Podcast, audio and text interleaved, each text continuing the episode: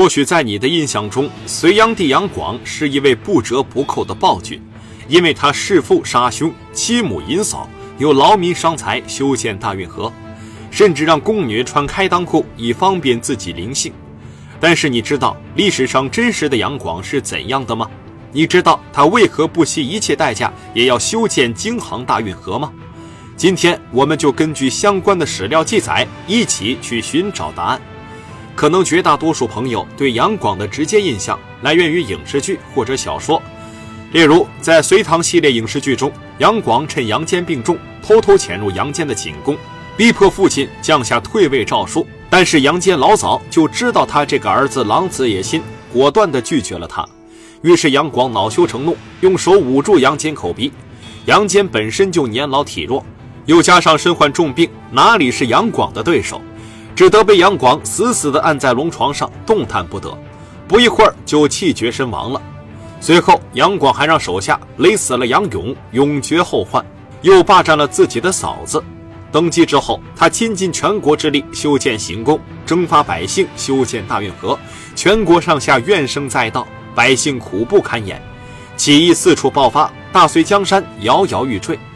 如此说来，杨广真的心狠手辣、人面兽心的千古暴君无疑了。然而，事实真的如此吗？据《隋书·杨帝纪》记载，杨帝原在若岭，早有令闻，南平吴会，北却匈奴，昆地之中，独筑生计。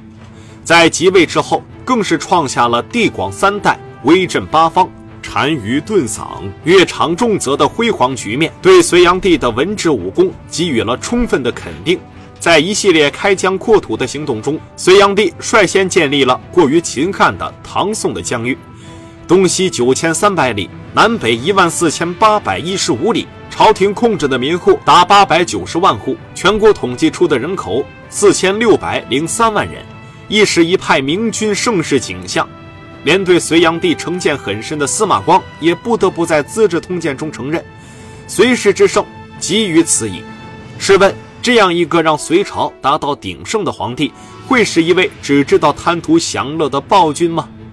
也许有人要说，杨广修建大运河是事实，征发了大量劳动力是事实，在他的统治下，农民起义大量爆发也是事实。不得不说，杨广的这些做法在一定程度上是加速了隋朝的灭亡，因为他施政过快，脱离了隋朝的社会现实。有句话说得好，叫做“心急吃不了热豆腐”。杨广想用十年的时间去完成别人几十年才能完成的事，这样急功近利，失败是必然的。其实通过思考，我们不难发现，杨广的经历与千古一帝秦始皇颇为相似，都是在完成惊天壮举，又都急于求成。秦始皇征发几十万人修建长城，抵御了北方少数民族的入侵，让秦朝的百姓得以安身立命。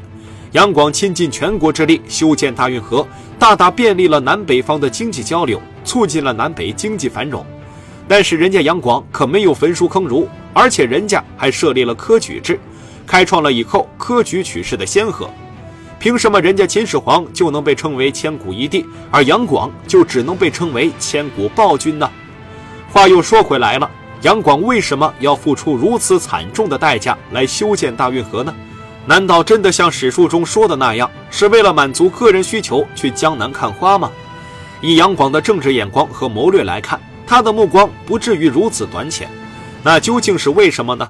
很多史学家指出，只要我们将大运河的路线连接起来，就自然知道，大运河以洛阳为中心，西抵长安，北达涿郡，南至余杭，将南北紧密地联系在一起。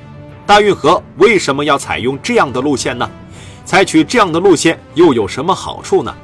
要弄清楚这个问题，我们还得从隋炀帝在位时的社会背景说起。隋炀帝即位后，隋朝虽然在疆域上已经实现了天下统一，可是南北方实质上却相互分离，始终存在着一些看不到的裂痕。要知道，隋朝建立之前，南北方一直长期处于分裂局面，这种分裂的局面持续了三百多年。此时，隋朝虽然一统南北方。但限于长久分裂的历史因素，南北方的百姓始终无法融合，政治、经济、文化、社会风尚、民间习俗都会因此而受到影响。因此，隋朝可以说是一个表面统一的国家，倘若长此以往，隋朝的统治也会早晚崩盘。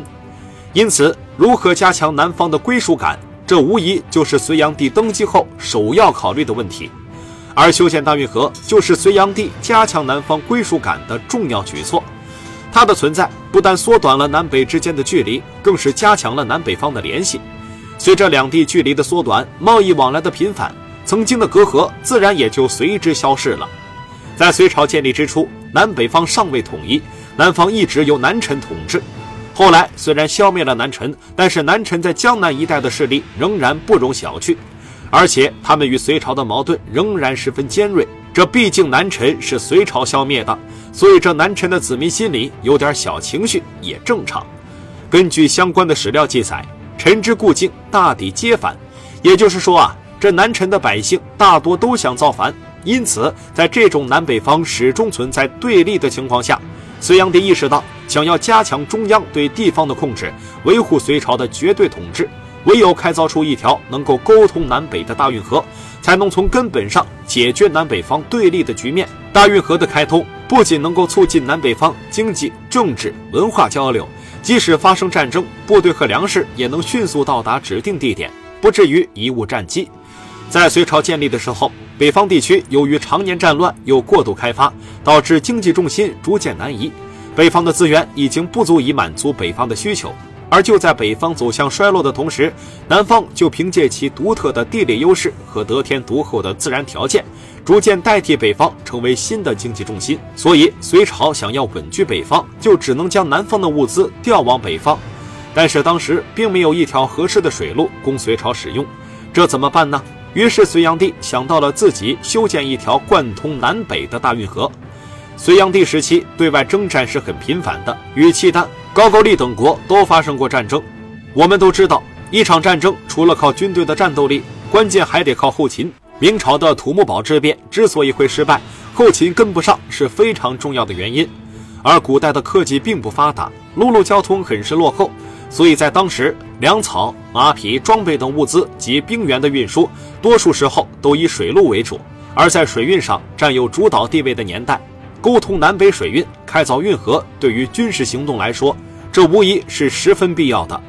因此，当时隋炀帝为了便于自己发动对外战争，就花大力气修建了大运河，利用大运河从北方调兵，从南方调物资，用水路的速度来为自己的战士谋得先机。不过理想是丰满的，现实却是残酷的。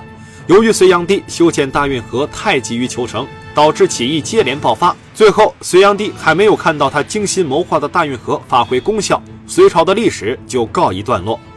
隋朝虽然覆灭了，但是大运河却与世长存，在南北经济文化交流中发挥着重要作用，促进了南北方居民融合，为后世王朝的统一奠定了基础。